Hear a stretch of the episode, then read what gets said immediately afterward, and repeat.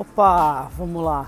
Fazendo mais um episódio aqui para esse podcast falando de aprendizado e eu vou ser bem específico para falar do aprendizado do inglês. Eu acabei de sair de uma reunião, de um encontro, de um grupo aí bem exclusivo que fala não inglês, mas fala italiano. Eu não sei nada de italiano.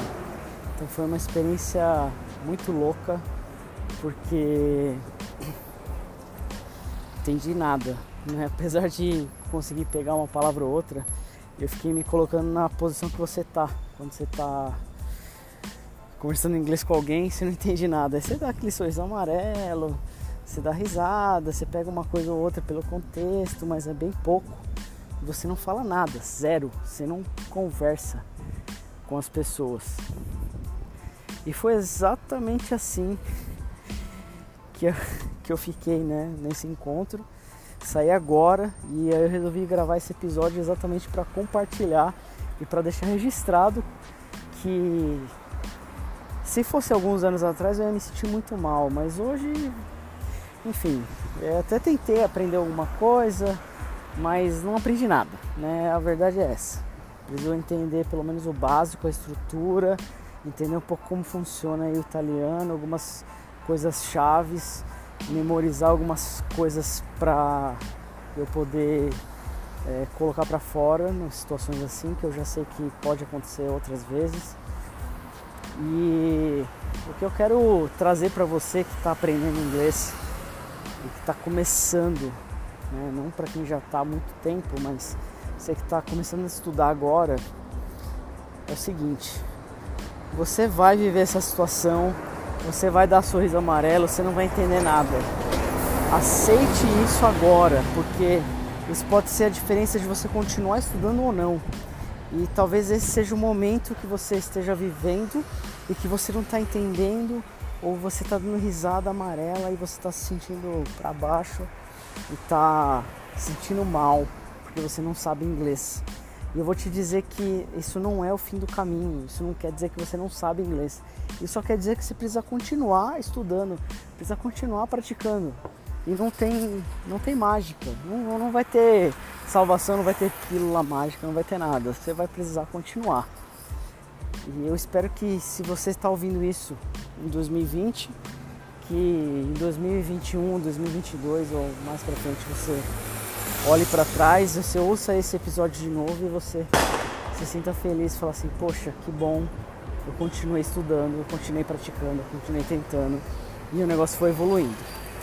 Agora, se você está ouvindo isso mais para frente, daqui a alguns anos, seja 2025, 2030, é, espero que você continue estudando, porque não tem vergonha nenhuma em não entender, não tem vergonha nenhuma em você dar aquele sorriso amarelo, você assumir para você mesmo, para os outros que estão à sua volta, que você não está entendendo nada. Peça ajuda, pergunte, vá atrás. E não importa o momento que você esteja agora, talvez seja um momento ruim, mas lá na frente vai valer a pena. Eu passei por isso em Chicago por muitas vezes em 2011, mesmo depois de ter estudado por mais de 10 anos, para ser exato, 13. Comecei a estudar com 10, e depois de tanto tempo eu ainda não, não entendia o que as pessoas falavam, né? porque eu não estudei, não treinei. E eu me senti exatamente como estou me sentindo hoje com o italiano. Primeiro porque eu nunca pensei em estudar italiano na minha vida. Eu nunca estudei italiano. Então eu não me sinto mal porque eu nunca estudei, então o resultado é o quê? Zero. Então não tenho que esperar. Se a minha expectativa está baixa, eu não me frustro. Então é exatamente isso que eu queria que você entendesse agora. Se você não está estudando o suficiente, não se frustre. Não se frustre. Porque o aprendizado só vem com paciência, com dedicação. E você precisa estudar. Não tem jeito, não tem fórmula mágica. Você não aprende a jogar xadrez do nada, você não aprende a nadar do nada, você não aprende a programar do nada, você não aprende a andar do nada ou a dirigir do nada. Precisa de tempo. precisa respeitar você. Então a dica que eu dou nesse finalzinho de episódio é respeite o seu tempo. Não se frustre, não. Tá difícil falar essa palavra, né? Mas não se bote para baixo, tá? Acredite um pouquinho mais no seu tempo e que as coisas vão se ajeitar. Então essa é a minha dica para hoje. Fica aqui o registro histórico do meu primeiro encontro em italiano que eu não entendi nada. E apesar de não entender nada, eu usei o inglês para conversar. Então conheci duas pessoas de Roma, troquei contatos a gente vai voltar a se falar sexta-feira. E graças ao inglês eu vou ter a oportunidade de continuar conversando com duas pessoas que eu nunca esperei conhecer na minha vida e que tem uma conversa super interessante.